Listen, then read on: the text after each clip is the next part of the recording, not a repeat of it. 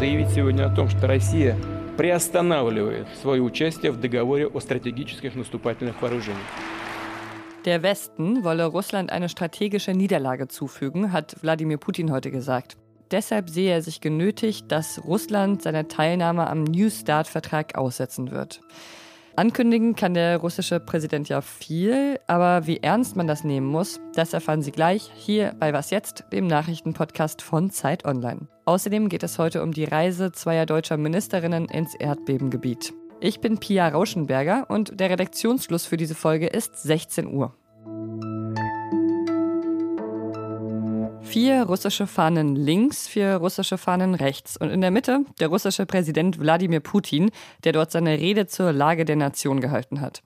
Viele, vermutlich angesehene Menschen in Anzügen und in Uniformen saßen da heute im Publikum und haben aufmerksam der Rede ihres Präsidenten gelauscht. Aber ich habe mindestens einen Mann im Publikum gesehen, dessen Augen geschlossen waren. Ob er die Rede besonders genossen hat oder ob er sich einfach nur einen kurzen Schlummer gegönnt hat, das kann ich natürlich nicht beurteilen. Aber vielleicht hat er auch wirklich einfach kurz abgeschaltet, weil vieles von dem, was Putin da heute verkündet hat, gar nicht so überraschend war. Er hat wieder tief in die Täter-Opfer-Umkehrkiste gegriffen.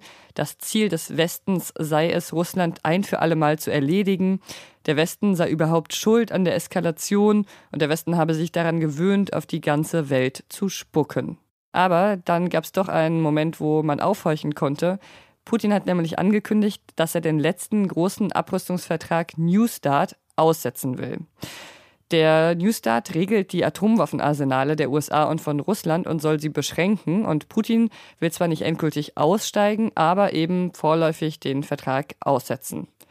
Was in der Rede noch vorkam, neben Kriegspropaganda und atomaren Androhungen und wie die russische Bevölkerung darauf reagiert, das weiß unser Russland-Korrespondent Michael Thumann, der heute schon zwei Leitartikel geschrieben hat und jetzt gerade die Treppe hochgerannt ist, um hier mit mir zu podcasten. Hallo Michael.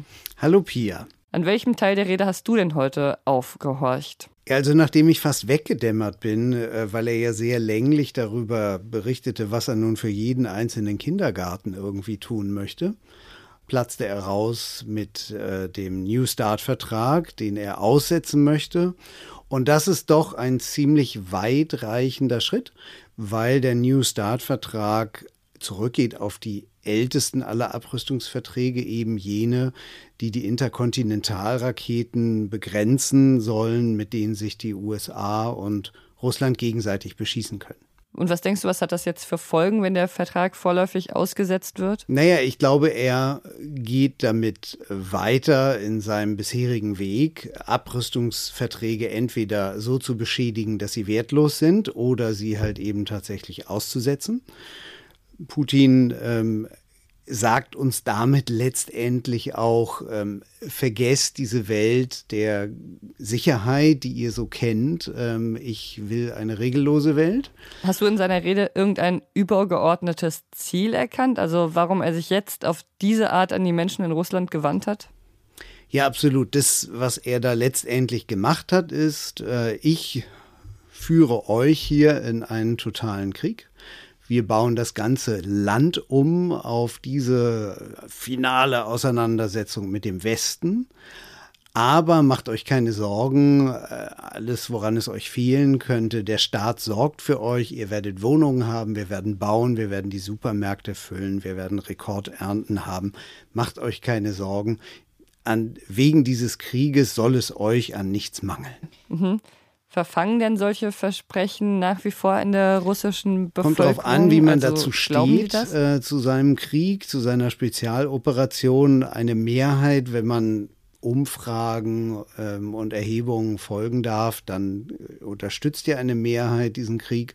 Und ich bin mir sicher, dass nach heutig, äh, heutiger Massage durch die Staatsmedien und das Fernsehen ganz sicherlich eine Mehrheit wieder denken wird, naja, so muss das wohl sein, er wird schon recht haben, während trotzdem eine kritische Minderheit weiter dagegen ist und ihm kein Wort glaubt. Die Bevölkerungszusammensetzung, die hat sich ja auch im vergangenen Jahr ziemlich verändert, weil ja auch viele Menschen aus dem Land geflohen sind oder migriert sind. Was würdest du sagen, wo steht die russische Bevölkerung heute im Vergleich zu vor einem Jahr, also vor Kriegsbeginn? Ich glaube, dass die russische Gesellschaft sich ähm, radikalisiert hat einerseits und andererseits in eine komplette Depression begeben hat, weil natürlich auch wirklich kein positiver Ausweg aus dieser Auseinandersetzung mit dem Westen sichtbar ist. Deshalb hat ja auch, nicht nur wegen der Repression, sondern auch wegen der Depression und der Aussichtslosigkeit ein erheblicher Teil äh, der kritischen Russinnen und Russen das Land verlassen. Auf der anderen Seite aber äh, denke ich, dass, dass diese Art von sich in das Schicksal ergeben, das wird die Mehrheit der Menschen weiterhin treiben und bewegen, Putin leider weiter zu unterstützen. Für dich war das ja auch ein sehr angespanntes Jahr als Korrespondent. Also vielen Dank dir, Michael. Und schön, dass wir mal wieder im Studio zusammen sind. Ja, das finde ich ganz wunderbar. Du kannst das wohl sagen. Das war ein ziemlich aufreibendes Jahr und ähm, ohne die Aussicht, dass das nächste Jahr weniger aufreibend wird. Die Antwortrede auf Putin, die folgt übrigens heute am frühen Abend von Joe Biden in Warschau. Vielleicht werden Sie gerade diesen Podcast hören. Der besucht nämlich dort das polnische Staatsoberhaupt Andrzej Duda. Es ist, als ob die Menschen im Erdbebengebiet in der Türkei und in Syrien nicht schon genug erleben mussten. Heute Nacht gab es ein erneutes Erdbeben. Häuser, die bereits beschädigt waren, sind in sich zusammengefallen und es sind weitere Menschen gestorben. Mindestens acht. Das Leiden im Erdbebengebiet in der Türkei und in Syrien lässt also nicht nach aber das Mitgefühl auch nicht. Das hat zumindest heute die deutsche Außenministerin Annalena Baerbock versprochen. Auch wenn wir jetzt Akuthilfe hier leisten können, um den Menschen zumindest ein Dach oder ein Zelt über den Kopf zu geben, so wird diese Hilfe noch lange andauern müssen und wir werden diese Hilfe lange leisten. Sie besucht heute das türkisch-syrische Grenzgebiet. Zusammen mit Innenministerin Nancy Faeser ist sie heute dahin gereist und hat angekündigt, dass sie bestmögliche akute Hilfe und anhaltende Unterstützung beim Wiederaufbau leisten möchte. Was akute Hilfe bisher konkret heißt, ist mehr als 350 Tonnen schwer und passt in rund 20 Flugzeuge. Die Bundeswehr hat bisher Zelte, Feldbetten und Schlafsäcke in das Gebiet gebracht. Im Iran ist der Deutsch-Iraner Jamshid Sharmat heute zum Tode verurteilt worden. Ein Revolutionsgericht in Teheran hat den 67-Jährigen mitverantwortlich gemacht für einen Terroranschlag. Das hat das Justizportal Bisan bekannt gegeben. Shamat ist aber nicht im Zuge der Proteste festgenommen worden, sondern schon vorher. Berichten zufolge war das im Sommer 2020, als er vom iranischen Geheimdienst in Dubai festgenommen wurde und in den Iran gebracht wurde. Seitdem ist er dort dann inhaftiert. Seine Familie und Menschenrechtsgruppen haben die Vorwürfe gegen ihn in der Vergangenheit aber immer wieder zurückgewiesen. Was noch? Elstern rangieren in der Beliebtheitsskala der Vögel wahrscheinlich ziemlich weit unten, vermutlich nur knapp über den Tauben.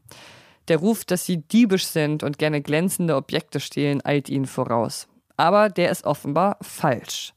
ForscherInnen aus Großbritannien haben das untersucht und herausgefunden, dass weder frei lebende noch domestizierte Elstern eine Vorliebe für glänzende Gegenstände haben. Also sie haben dann zum Beispiel einen Ring einmal glänzend und einmal so matt lackiert hingelegt und die Elstern haben sich kaum für die glänzenden Objekte interessiert. Für mich war das aber jetzt Grund genug, ChatGPT mal wieder nach einem Tiergedicht zu fragen. Dieses Mal über die missverstandene Elster. Hier mal ein Auszug daraus. Die Elster wird oft als Diebin gesehen, doch das ist nur ein Vorurteil, ein Missverstehen. Ihr Ruf ist schlecht und ihr Ansehen ramponiert, doch sie hat es nicht verdient, dass man sie diffamiert. So lasst uns die Elster verstehen und lieben, ihre Schönheit und Intelligenz anerkennen und geben. Denn sie ist ein Symbol für Freiheit und Individualität. Eine missverstandene Seele, die uns viel lehren kann über Wahrheit und Realität. So, jetzt alle missverstandenen Seelen bitte einmal aufgepasst. Was jetzt zeit.de ist unsere E-Mail-Adresse, wo Sie Missverständnisse klären können und Feedback loswerden können. Für heute ist es erstmal genug mit der Aufklärung, zumindest der in Podcast-Form. Aber morgen sind wir natürlich wieder für Sie da und unter wasjetzt.zeit.de immer erreichbar. Ich bin Pia Rauschenberger. Machen Sie es gut. Sie liebt das einfache Leben in der Natur und in ihrem Nest. Ihr Heim ist voller Zweige und Äste, die sie mit Fleiß und Hingabe sorgfältig gepresst.